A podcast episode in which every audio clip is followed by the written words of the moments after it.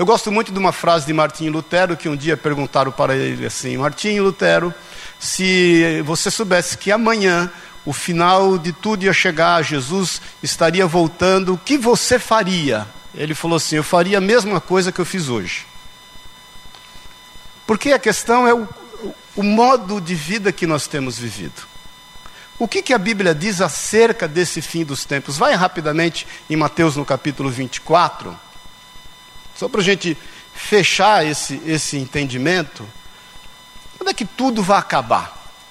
Jesus fala a partir do versículo 3, eh, tem uma divisão aqui, do 3 até o 14, que ele fala do tempo da assolação, e depois você lê com calma do 15 diante, já é outro tempo, onde entendemos que a igreja é retirada.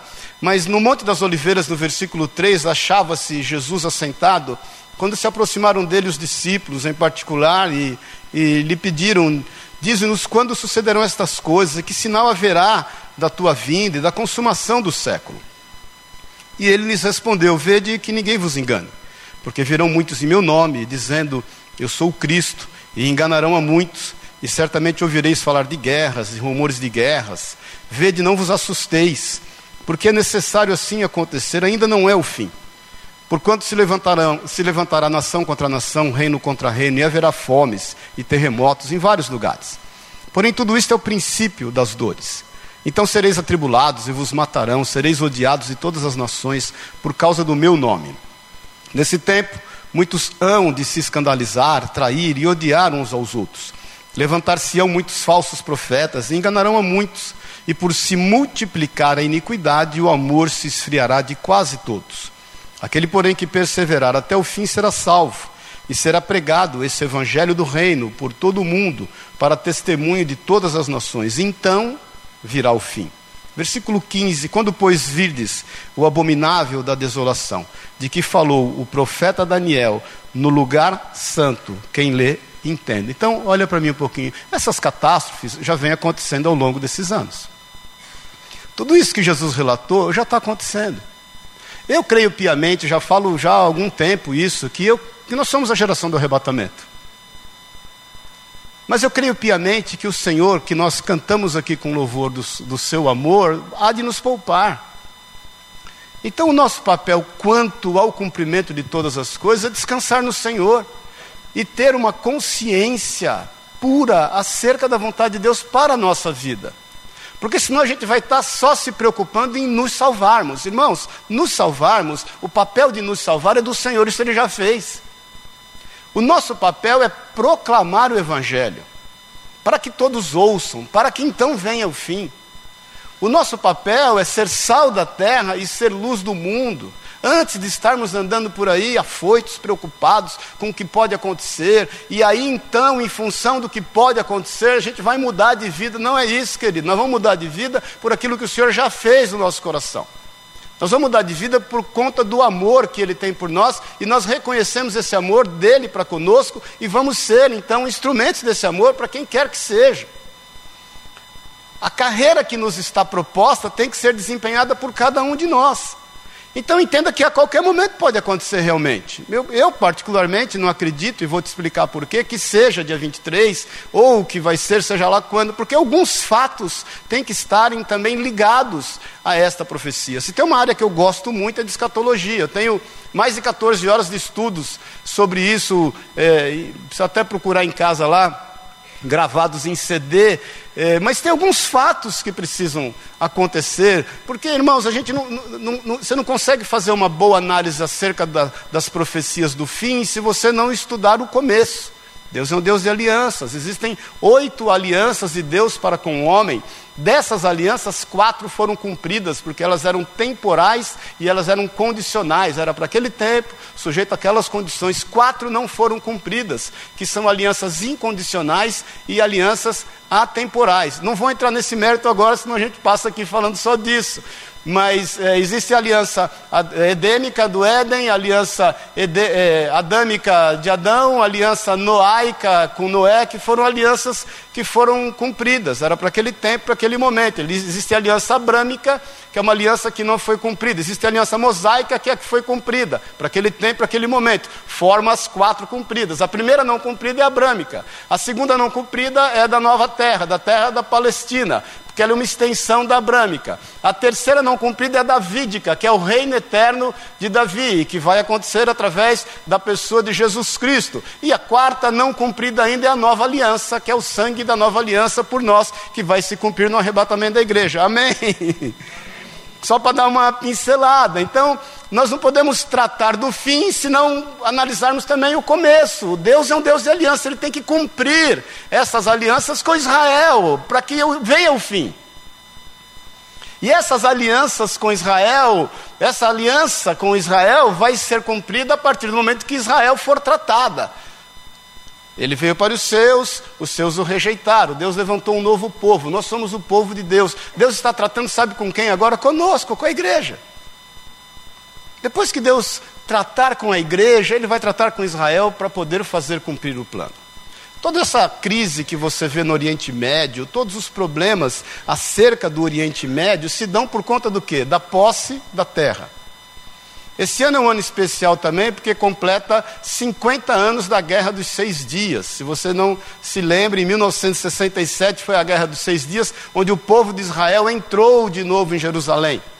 E eles tomaram todo Jerusalém, menos a faixa de Gaza que é uma região de conflito, existem as terras ocupadas. E eles abriram mão de uma forma cordial da onde, onde era o templo de Salomão, que é onde está lá a mesquita de Omã, o domo da rocha. Quando você olha Jerusalém, tem aquele, aquela, aquele, aquele templo com a cúpula dourada, que você já deve ter visto. Ali possivelmente é o lugar do templo. Então, uma das coisas que precisa acontecer para que o fim chegue é o templo ser reerguido. Abre, abre em 2 Tessalonicenses, por favor, no capítulo 2, depois a gente conversa da sua dúvida. 2 Tessalonicenses, no capítulo 2, eu só quero dar uma pincelada, irmãos. Nós vamos falar mais aí. Paulo nos esclarece quanto a isso. Quero deixar isso claro. No versículo 1 diz assim: Posso ler? 2 Tessalonicenses 2, 1. Irmãos, no que diz respeito à vinda de nosso Senhor Jesus Cristo e à nossa reunião com Ele, nós vos exortamos. A que não vos demovais da vossa mente com facilidade, nem vos perturbeis, quer por espírito, quer por palavra, quer por epístola, como se procedesse de nós, supondo tenha chegado o dia do Senhor. Ninguém de nenhum modo vos engane, porque isto não acontecerá sem que primeiro venha a apostasia e seja revelado o homem da iniquidade, o filho da perdição, o qual se opõe e se levanta contra tudo que se chama Deus ou é objeto de culto, a ponto de assentar no santuário de Deus, ostentando-se como se fosse o próprio Deus.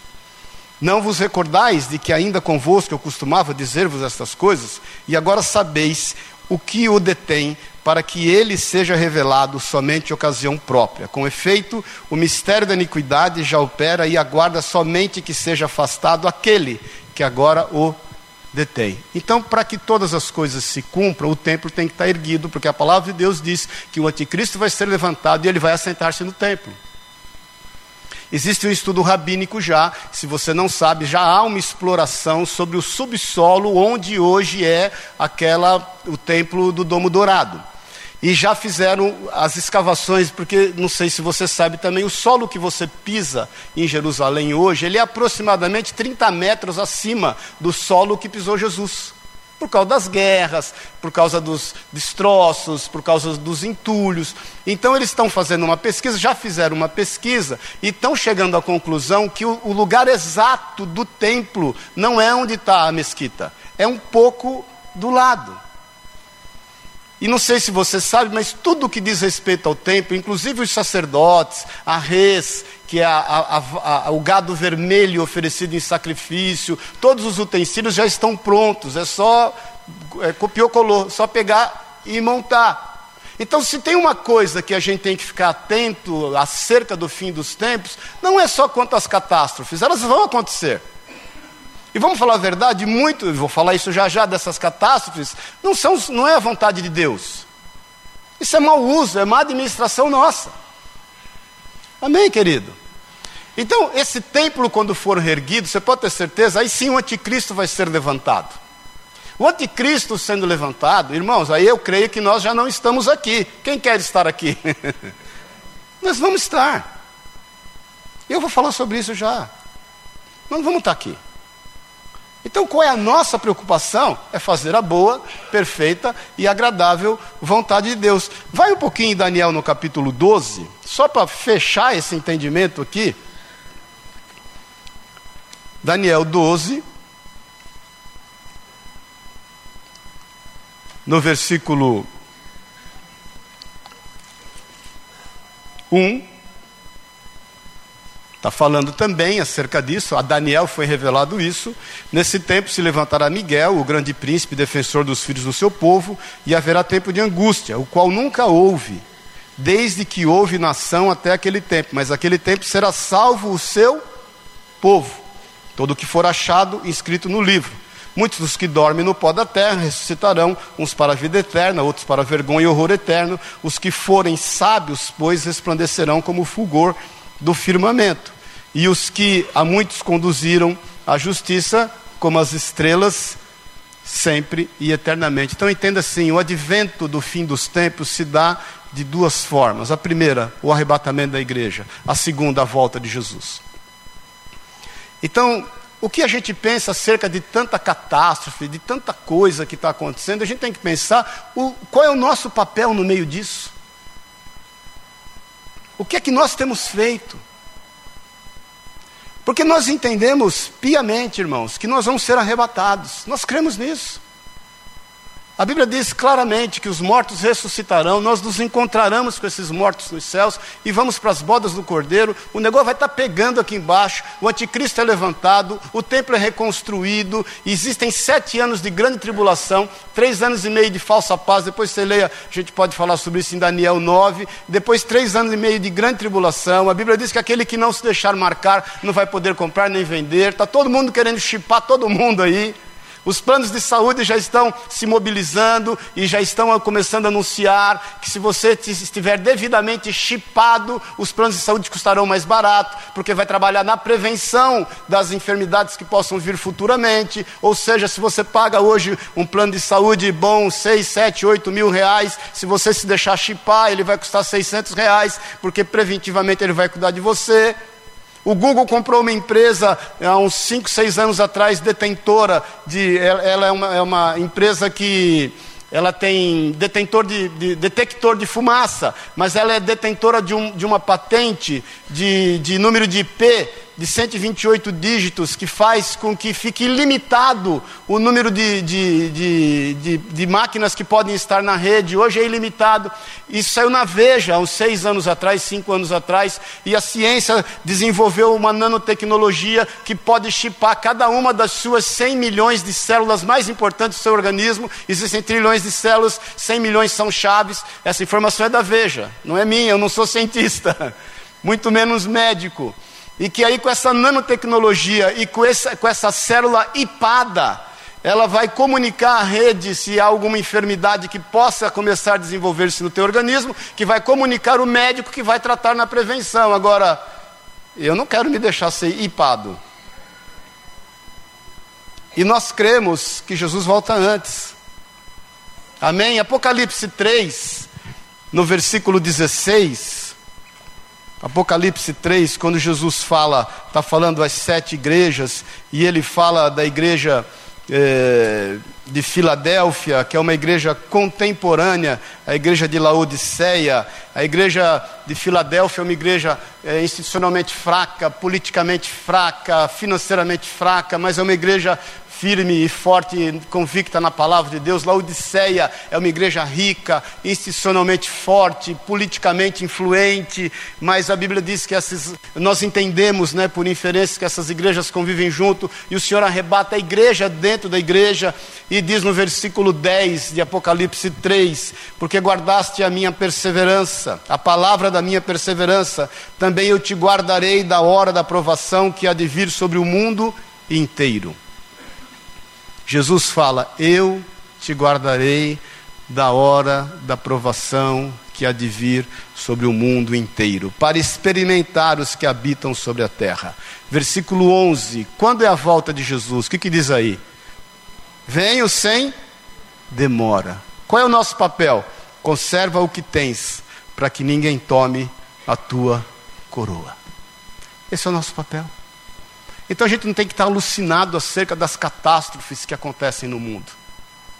A gente não tem que estar aí correndo de um lado para o outro, querendo fugir das catástrofes. Existe uma mãe de todas as catástrofes que eu vou falar daqui a pouco. A gente tem que entender qual é o nosso papel. Eu tenho falado aqui repetidamente o quanto as pessoas muitas vezes são infantis, que ficam perguntando onde é que está Deus no meio da catástrofe. Por que, que Deus não agiu? Por que, que morreu 90 pessoas no México? Irmãos, infelizmente aconteceu, porque morreram não sei quantas pessoas aqui. Se você entrar no IBGE e, e souber no Rio de, e procurar saber os homicídios que houveram no Rio de Janeiro nesse ano, você vai ficar escandalizado. É, sexta-feira mataram cinco, de uma vez. Se você entrar no IBGE e, e, levantar o número de divórcios que aconteceram no Brasil e que isso é uma catástrofe que tem acontecido no meio dos lares e das famílias, você vai ficar escandalizado. Então, acerca do final dos tempos, se tem algo, e eu te falo como pastor sobre a tua vida, que você tem que ficar atento, é a reconstrução do templo.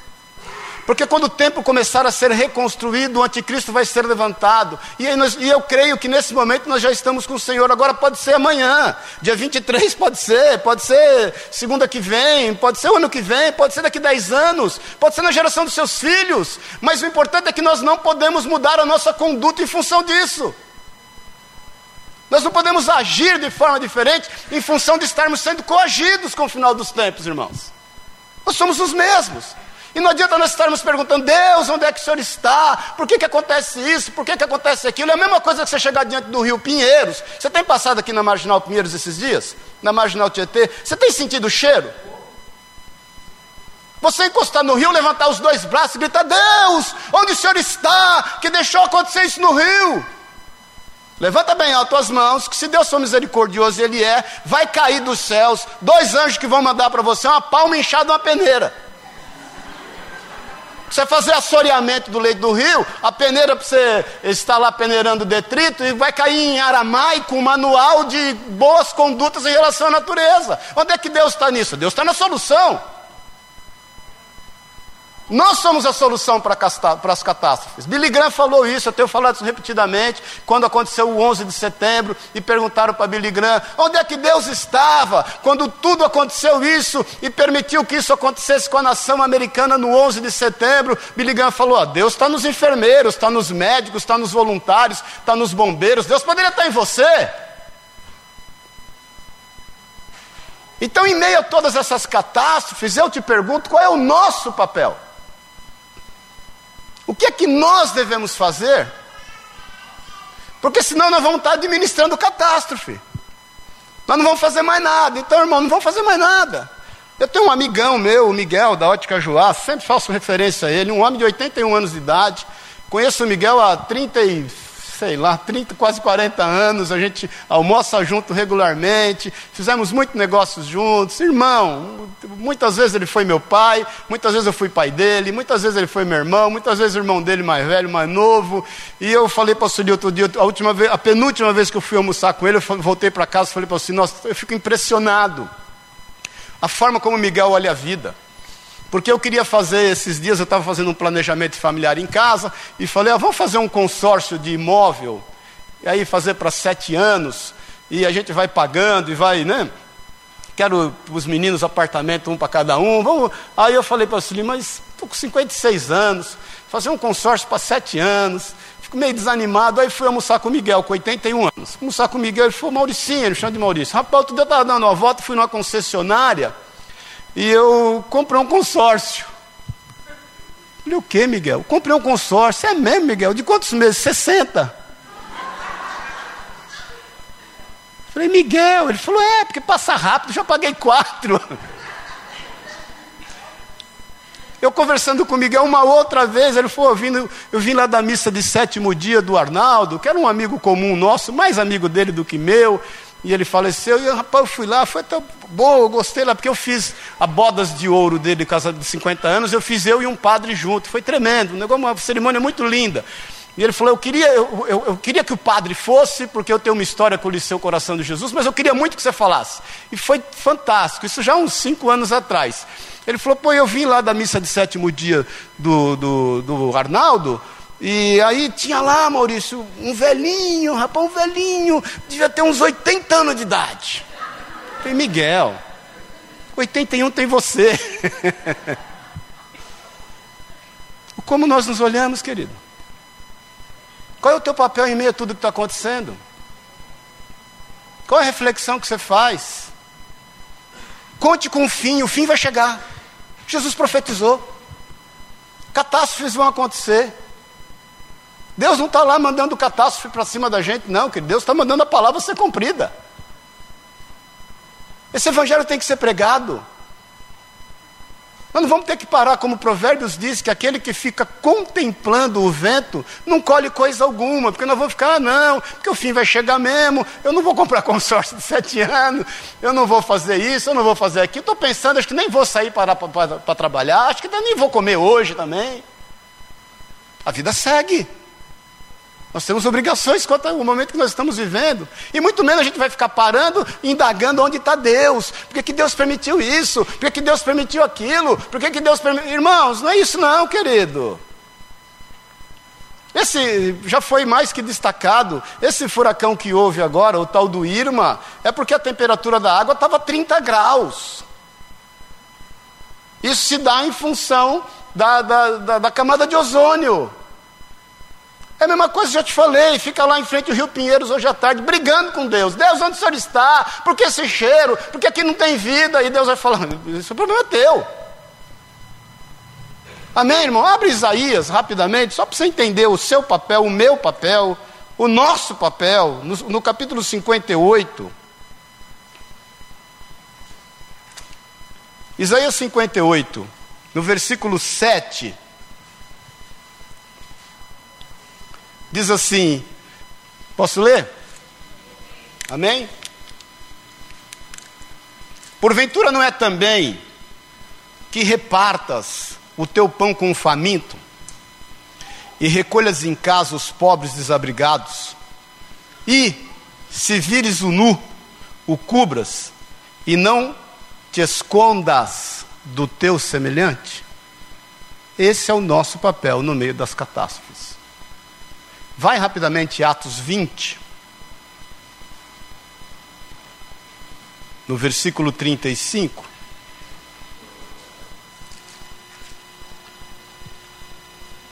Diz assim, Atos 20, 35. O apóstolo Paulo está falando aos presbíteros de Éfeso: Tenho-vos mostrado em tudo que trabalhando assim é mistério, é importante, é prioritário, né? depende da tradução, é prioridade, socorrer os necessitados e recordar as palavras do próprio Senhor Jesus: mais bem-aventurado é dar do que receber. Se há catástrofe, tem vítimas de catástrofe.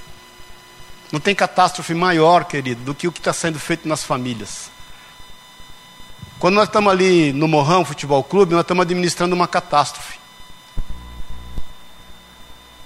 Quando você sai a cobrir o nu, você está administrando uma catástrofe. Estava falando no discipulado de manhã, Jesus fala: dá a quem te pede. Muitas vezes o cara vem, você julga se ele é digno ou não de você dar a ele um tostão. Um tostão. Você quer primeiro né, o currículo dele. Depois do currículo você vai analisar o teste do pezinho. Deixa eu ver o teste do pezinho. Deixa eu ver o teu imposto de renda. Deixa eu ver o teu. Vamos fazer uma anamnese para você dar um, dois reais para o cara? Eu, eu tenho hábito, eu sempre tenho um tostãozinho para dar. Se me pede, eu dou.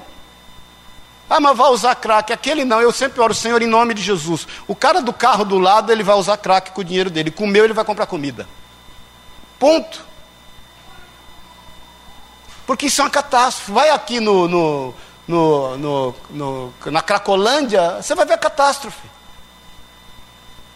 Então o que nós temos que pensar em meio a todas essa, essas catástrofes? Elas vão acontecer. Muitas delas em função de um mau uso nosso. Agora o que nós temos que pensar é o quanto nós vamos ser úteis no meio dessas catástrofes, porque Deus está aí. Deus está na solução disso. E a solução dele somos nós. Você é equidade de Deus para essa terra. Você é a justiça de Deus para essa terra. Você é a luz de Deus para essa terra. Você é o sal de Deus para esta terra. É o nosso papel. Amém, querido? Isso é o que nós temos que fazer nesse momento.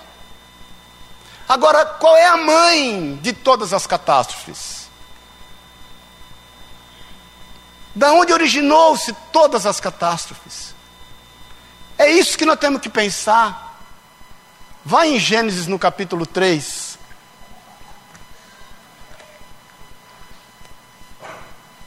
E nós vamos ver a mãe de todas as catástrofes.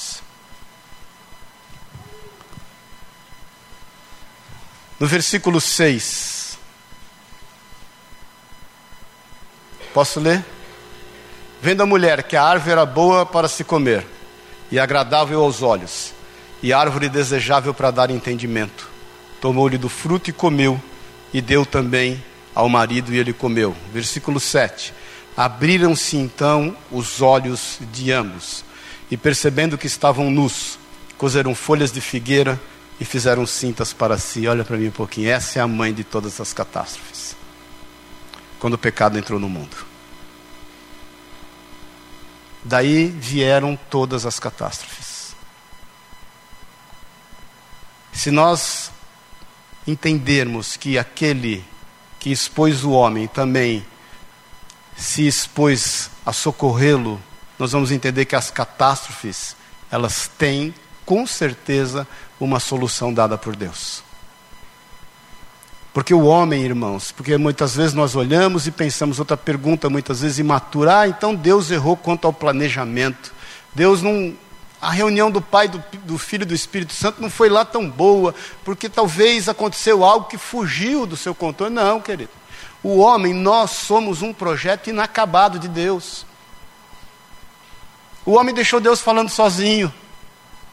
O homem resolveu andar com suas próprias pernas segundo o livre-arbítrio que lhe foi conferido. Ele resolveu buscar o seu próprio entendimento. Deus não criou o mal. Falei para você outro dia, muitas pessoas falam, ah, mas outro dia eu li na internet um, um, uma frase de uma pessoa dizendo assim: é, se o diabo existe e ele é criação de alguém, esse alguém que o criou é pior que ele. Deus não criou o diabo, querido. Deus criou Lúcifer. Lúcifer criou o diabo. Deus não criou o homem mau, o homem mau que criou-se a si mesmo. O diabo foi criado a partir de uma mentira que Lúcifer acreditou nela. A pior da mentira que existe na minha e na tua vida é aquela que nós acreditamos como verdade. É aquela que foi soprada aos nossos ouvidos e de repente a gente achou que ela se encaixa bem à nossa necessidade. Pô, se fulano me roubou, por que eu também não posso roubar ele? Se a sociedade é injusta comigo, por que eu não posso ser injusta com ela? Você sabe um dos maiores motivos de traição dentro dos casamentos? Porque o marido, em determinado momento, ele acredita na mentira que lhe é pertinente, que lhe é confortável. Pensa assim: ah, quem me garante que ela também não me traiu um dia? Ou quando a mulher vai nos sites de relacionamentos, ou começa então a, a, a, a se vestir para ir na academia, em função daqueles que estão vendo ela. Paz o Senhor, irmão, irmã e começa a pensar assim: ah, quem me garante que ele também não faz isso? Porque nós vivemos a mentira e criamos um diabo em nós a partir da mentira que nós concebemos como boa para a nossa vida. Porque Lúcifer um dia entendeu: por que eu não posso ser melhor que Deus? Por que eu não posso estar sentado acima dele? Por que eu não posso receber adoração como ele recebe? E ele começou a fomentar mentiras e tornou-se o pai delas. Até que ele chega um dia em Eva e fala: oh, por que não?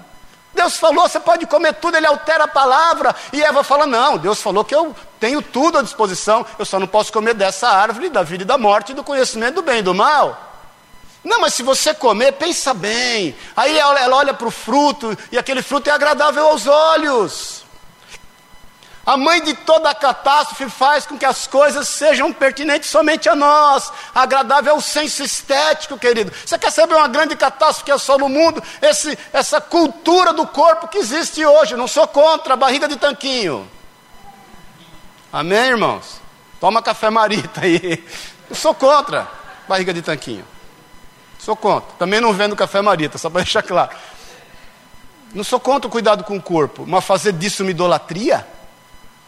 Ou você não poder estar num contexto social porque você está fora do padrão?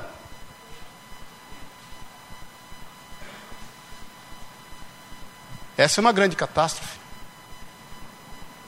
Onde as pessoas começam a buscar a resolução das suas carências em função da mentira que lhes foi contada.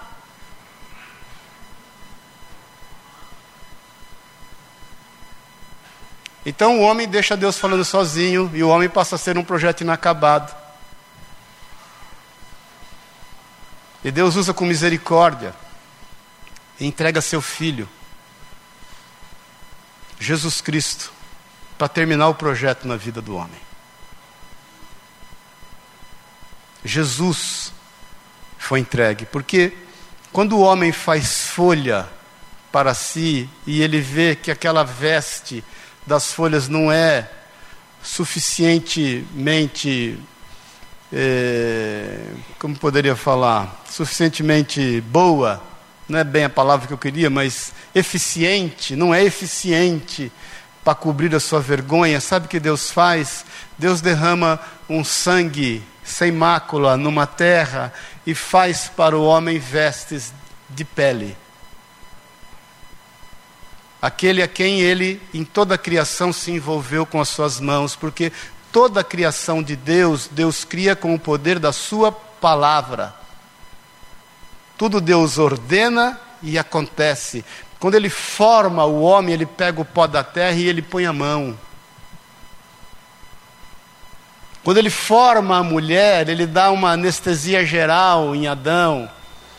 E Ele faz lá um, um, um, algo tremendo no gemona de Adão e cria, ele põe a mão. E quando esse homem e essa mulher caem, ele vai lá e ele põe a mão de novo para fazer realmente algo que lhe cubra a vergonha. Sabe qual é a mãe de todas as catástrofes? É o quão distante as pessoas caminham de Jesus. Sabe qual é a solução para todas as catástrofes? É dizer que Jesus é Senhor e Salvador. Essa é a solução. Porque desde a fundação de todos os tempos, o Senhor já havia dado decreto. Jesus não errou nos seus planos, Deus não errou nos seus planos. Deus não errou nas suas estratégias. Deus não errou no seu planejamento, pode ter certeza. Ele já proveu, ele já proveu o sacrifício antes de todas as coisas. O decreto já aconteceu. Depois ele, ele, ele se tornou real na figura de Jesus. Nós somos a solução das catástrofes em Cristo Jesus. Jesus é a solução de toda e qualquer catástrofe. Porque toda e qualquer catástrofe, ela é consequência da independência do homem para com Deus ela é consequência do homem olhar para Deus e dizer: Eu não preciso de ti. Eu quero andar com as minhas próprias pernas. Eu quero fazer o que aprove o meu coração. Eu quero acreditar na mentira que me é conveniente. E eu quero dissipar essa mentira para onde eu for, a fim de que eu possa me sentir bem.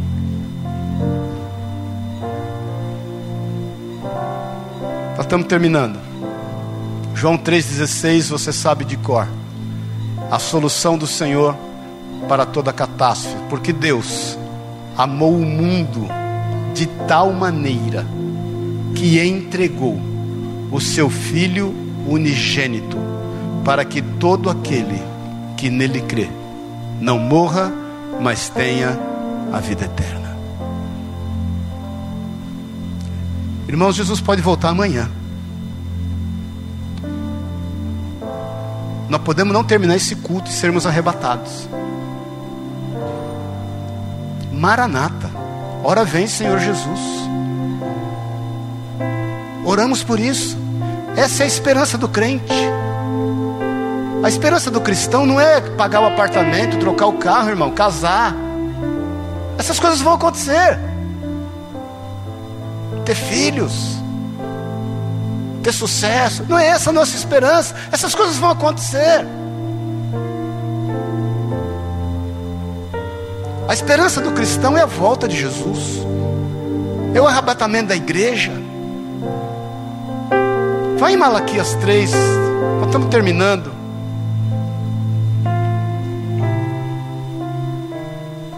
Pouquinho antes de Mateus.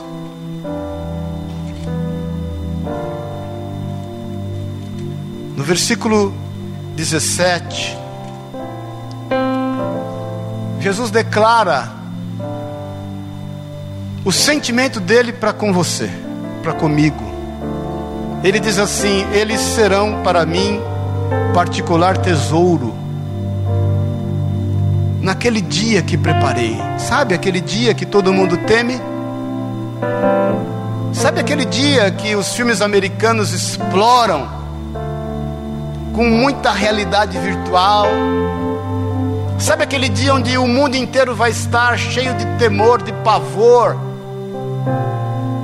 Sabe aquele dia onde eventualmente você vai começar a ouvir os rumores da reconstrução do templo? Uma grande crise financeira no mundo, uma grande crise no Oriente Médio, onde só uma pessoa poderá resolver. Esse será o anticristo, tido como Messias para o povo de Israel. Sabe aquele dia? onde os cataclismas começarão a acontecer, porque depois que a igreja for arrebatada, terão sete selos, sete trombetas e sete castiçais. A Bíblia diz que o homem vai buscar a morte, a Bíblia diz que o homem vai ter tanta enfermidade, a sua pele vai ser tão assolada com chagas, que ele vai blasfemar contra Deus mais ainda. A Bíblia diz que haverá um tempo onde os homens não poderão fazer nada, ninguém vai poder nem sair para trabalhar, porque por sete meses a palavra de Deus nos diz que as pessoas só vão ficar enterrando outras pessoas.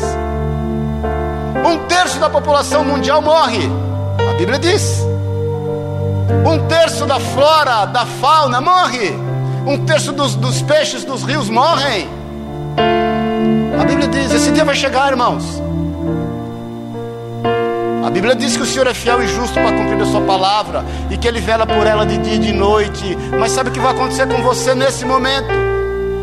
Eles serão para mim particular tesouro naquele dia que prepararei, diz o Senhor dos Exércitos. Poupá-los-ei, como um homem poupa ao seu filho que o serve. Então vereis outra vez a diferença entre o justo e o perverso, entre o que serve a Deus e o que não serve. Quando a Bíblia fala outra vez, é porque nós veremos outra vez, porque a outra vez nós podemos ver agora. Hoje já há uma diferença. Mil cai ao teu lado, dez mil à tua direita, nada vai te acontecer. Na tua casa não vale encantamento, porque o Senhor tem te colocado num alto retiro. Então, por que nós estamos temerosos quanto às catástrofes? É necessário que elas venham, é necessário que muitas delas aconteçam. Os nossos olhos devem estar voltados ao sacrifício de Jesus Cristo pela nossa vida. Os nossos olhos devem estar voltados ao saber que com grande amor Ele nos amou, nós não podemos reter isso, nós temos que distribuir, nós temos que olhar para as pessoas que estão aí apavoradas, nós não podemos andar como elas andam. Nós não podemos acreditar no que elas acreditam. Nós não podemos bater a cabeça na parede porque elas batem. Nós temos que saber quem nós somos. E te falo mais uma vez: a nossa grande crise é a de identidade. Porque aquele que poupa, como poupa o seu filho, ele nos trata como filhos. Eu quero te convidar nesta manhã a inclinar o seu pensamento à solução da mãe de todas as catástrofes, que é Jesus Cristo, que como Cordeiro de Deus foi entregue e tirou o pecado do mundo. Havia sobre ti antes uma marca de pecado, está sobre ti hoje a marca do sangue de Jesus. Os teus umbrais espirituais, meu irmão, pode ter certeza, está a marca do sangue de Jesus. Quando você sai na rua, você pode ter certeza, está a marca do sangue de Jesus sobre a tua vida. Anjos do Senhor acampados ao teu redor para te livrar de todo o mal. Se posicione. Antes que você esteja ligando a TV e com sede, querendo saber de catástrofes, se olhe no espelho. Fecha a porta da tua casa e olha para tua família. Olha para tua esposa, olha para o teu esposo, olha para os teus filhos, olha para os teus pais.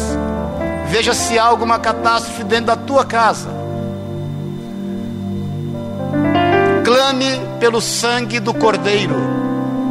Clame pela misericórdia de Jesus Cristo para resolver a tua catástrofe.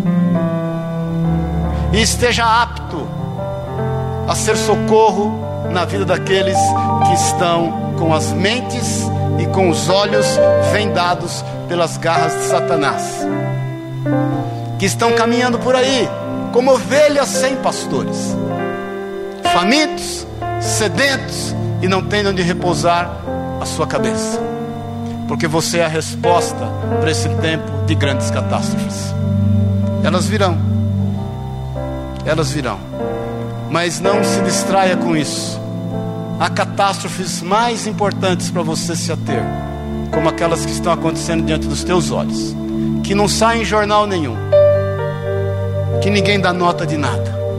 Pessoas diariamente desaparecem, famílias diariamente são desfeitas, pessoas diariamente enlouquecem, pessoas têm sido tomadas por um estresse absurdo, pessoas têm tido o mais variado tipo de enfermidades, e nós estamos nos preocupando com algumas poucas catástrofes que têm chamado a atenção do mundo.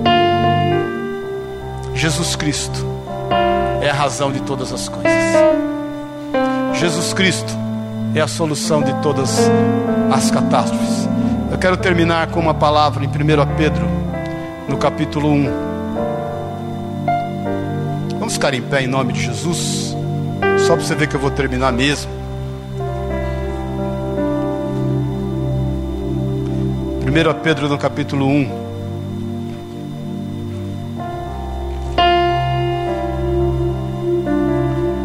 No versículo 18, diz assim: Sabendo que não foi mediante coisas corruptíveis, como prata ou ouro, que fostes resgatados, do vosso fútil procedimento que vossos pais vos legaram, mas pelo precioso sangue como, do, como de cordeiro sem defeito e sem mácula, o sangue de Cristo, conhecido com efeito, quando? Quando foi conhecido? Antes da fundação do mundo, porém manifestado no fim dos tempos por amor de vós. Olha aqui para mim, todo decreto é anunciado antes da conclusão de todas as coisas. Versículo 21. Que por meio dele, tendo tendes fé em Deus, o qual o ressuscitou dentre os mortos, e lhe deu glória, de sorte que a vossa fé e esperança estejam aonde? A vossa fé e esperança estejam aonde? Em Deus. Quando o Senhor diz que nós somos reino, e sacerdotes, é porque nós somos sacerdotes nós mesmos.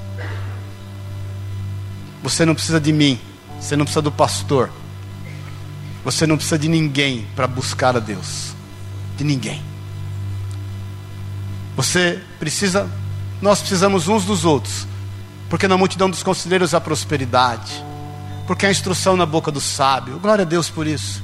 Mas entre você e o Senhor só há Jesus.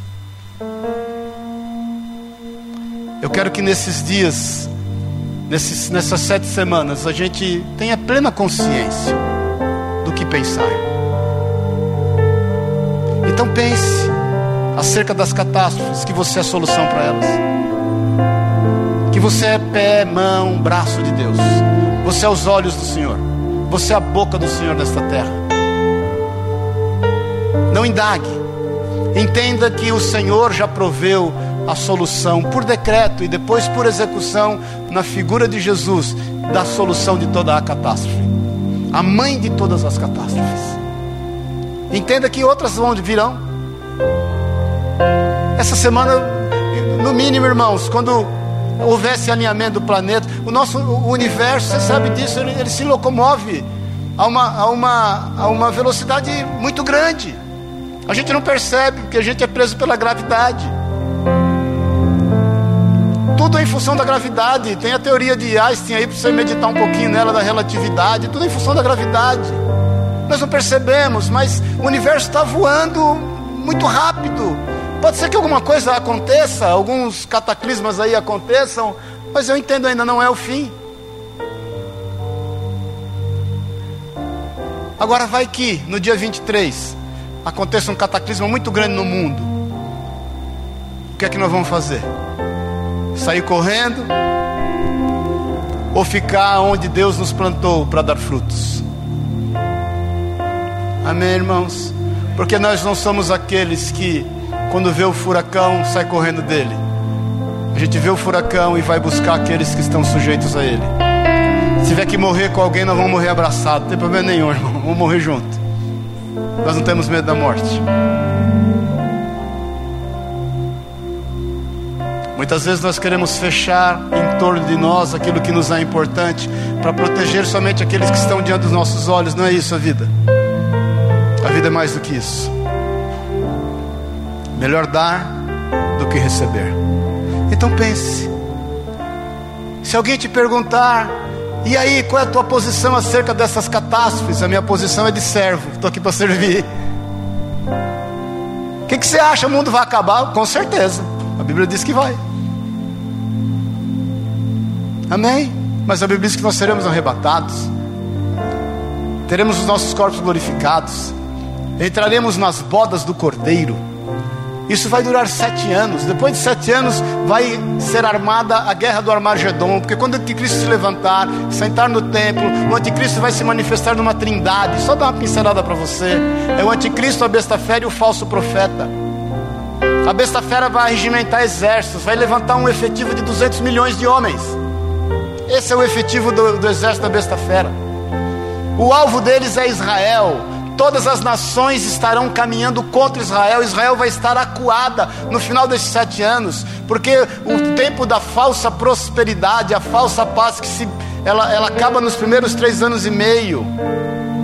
Amém, querido? Só te posicionando. Igreja arrebatada nós estamos nas bodas do Cordeiro. O anticristo se levanta com a sua trindade. Por três anos e meio é uma falsa paz. Ele rompe a aliança conforme Daniel 9. E aí tudo começa a ir contra Israel. Quando todas as nações estiverem prontas para devastar Israel, Israel está acuada. Guerra do Amargedon, vem Jesus. E sabe com quem vem Jesus para socorrer Israel e cumprir a sua aliança? Sabe com quem Jesus vem? Olha para o teu lado aí. Fala para ele, vem com você. É verdade. Zacarias 14 diz que vem ele e os seus santos. Como vai ser? Não tenho a menor ideia. Porque Jesus reina por mil anos nesta terra. Jerusalém vai ser o lugar onde todo aí vamos viver um reino teocrático. Vão haver corpos como esse na terra, os homens vão ser longevos, as enfermidades sairão, haverá prosperidade, haverá indústria, haverá trabalho, haverá, talvez não vai ter venda de óculos, o meu ramo vai acabar, porque toda a enfermidade vai ser curada, mas vai haver trabalho, Deus vai me arrumar um emprego. Aí vai conviver dimensões que hoje nós não sabemos conviver, a dimensão espiritual com a dimensão física. Os pecados serão julgados com morte instantânea. É o que a Bíblia nos ensina. Depois de mil anos, Satanás é solto de novo. Ele sai a enganar as nações. Não se esqueça que Deus está regenerando o homem. Depois Satanás é destruído. Aí a palavra de Deus diz que o Senhor cria novos céus e, novas e nova terra. Aonde vai ser? Que planeta vai ser? Que constelação vai ser? Eu não tenho a menor ideia. A palavra de Deus diz que Pedro fala que isso aqui vai arder em chamas. Uma coisa eu digo: você não vai estar no meio dessas chamas. Nós não vamos estar. Sabe por quê? Porque a mãe de todas as catástrofes foi resolvida pelo sangue do Cordeiro. Amém? Te faz bem pensar assim?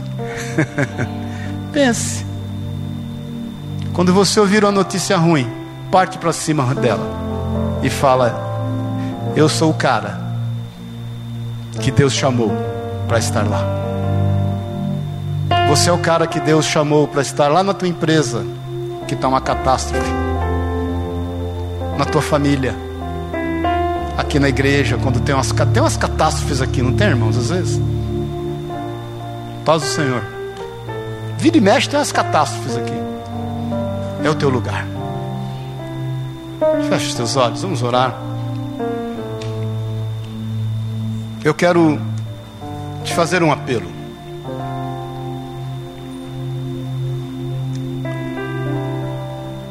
O apelo é para o teu entendimento. Porque quando houver entendimento, haverá descanso. Eu quero apelar para que você definitivamente entenda que o Senhor está no controle de todas as coisas de que Ele vai cumprir a Sua palavra e que você faz parte deste projeto de Deus. Deus tem um projeto e Ele incluiu a mim e a você nesse projeto. Jesus se deu para o cumprimento deste projeto. Entenda, pense, saiba o teu papel. Eu quero fazer um apelo para você nesse sentido, para que você entendendo realmente entregue o teu caminho ao Senhor. Confie nele e saiba que todas as coisas ele fará. Eu quero te fazer um apelo, você que tem andado um tanto quanto amedrontado, preocupado, alarmado acerca de tudo que você tem ouvido e não tem se atentado ao que está tão perto de ti. Não tem se atentado à tua casa, não tem se atentado aos teus colegas de trabalho, não tem se atentado aos teus irmãos do teu lado, não tem se atentado para o nu que está do teu lado, para o faminto que está do teu lado, para o doente que está do teu lado, e está alarmado com aqueles que estão passando por tormentas, longe de ti. É necessário que nós estejamos enxergando melhor de perto é necessário que nós estejamos atentos a isso. Eu quero fazer um apelo a você que não tem conseguido descansar em Jesus. Você que, por muitas vezes, em função de todas essas notícias, de todos esses alardes, de todas essas catástrofes, tem sido roubado na tua paz. Hoje, definitivamente, Entenda que você é para Ele como um filho que precisa ser livre. Nação santa, sacerdócio real, povo adquirido com exclusividade para Deus. Você é para Ele um particular tesouro. A Bíblia diz que você é menina dos olhos do Senhor. Você que tem tido dificuldade de ter paz em meio a tudo que está acontecendo, no seu lugar mesmo. Levanta a tua mão, eu quero orar por ti. Você que muitas vezes se, se acha conturbado. Senhor, o que, que vai ser? Como que as coisas vão ficar? Como vão ficar os meus familiares, os meus amigos, pessoas a quem eu amo? Eu te falo, descansa no Senhor. Ele é o Jeová Jireh, ele já providenciou todas as coisas. Antes da fundação do mundo, ele já providenciou todas as coisas. Tudo está previsto, tudo está providenciado. Pode ter certeza, o Senhor conhece todas as coisas. Pode levantar bem alto a tua mão, eu quero orar por ti, Pai querido, em nome de Jesus.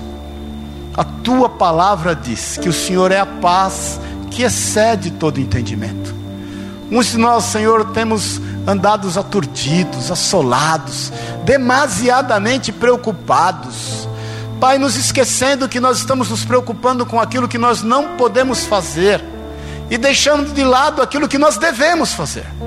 A preocupação nos tem distraído quanto ao que devemos e tem nos distraído quanto ao que não conseguiremos.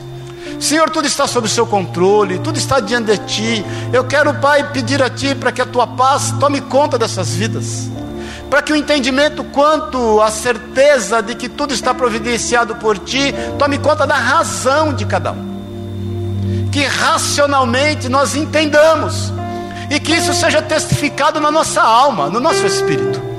Em nome de Jesus, Pai, enche com a tua paz. Rabassore canta rabas. Enche com a tua paz. Enche com a certeza de que o Senhor Jesus é a solução para toda catástrofe. E que nós sejamos, Pai, instrumentos do Senhor. Que nós, como seus filhos, possamos ardentemente desejar trabalhar nesta obra, nestes dias que precedem a tua volta. Pessoas precisam ser vestidas, alimentadas, cuidadas, amadas. Que haja em nós um profundo desejo de estar atento às catástrofes que estão dentro das nossas casas, dentro dos ambientes que frequentamos.